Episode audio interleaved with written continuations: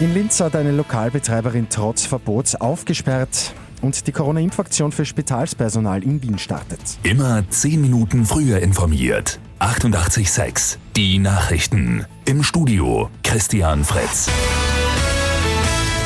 In der Linzer Altstadt ist es gestern zu einem Polizeigroßeinsatz gekommen. Eine Wirtin hat trotz Verbots und mit Ankündigung ihr Café geöffnet. Im Servus TV-Interview erklärt Betreiberin Alexandra Pervulesco ihren Schritt. Weil ich gar keine andere Möglichkeit mehr habe, als zu versuchen, mit dieser Eröffnung ein bisschen Geld zu verdienen. Ich habe ein Kind, der hat Hunger und ich habe kein Geld mehr zum Essen.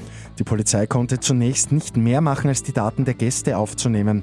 Bürgermeister Klaus Luger hat dann ein Betretungsverbot verhängt. Die Polizei hat das Café geräumt und Gäste und die Wirtin angezeigt.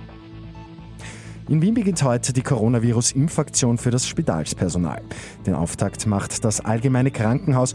Rund 7000 Mitarbeiterinnen und Mitarbeiter des AKH bzw. der Medizinischen Universität sollen geimpft werden.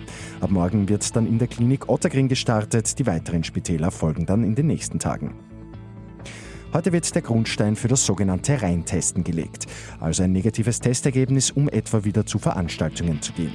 Am Donnerstag soll es dann den Beschluss im Nationalrat geben, ausgenommen vom Reintesten bleiben Handel und Gastronomie.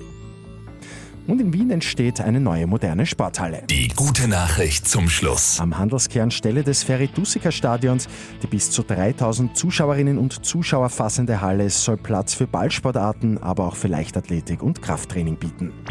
Mit 886 immer 10 Minuten früher informiert. Weitere Infos jetzt auf Radio 886 AT.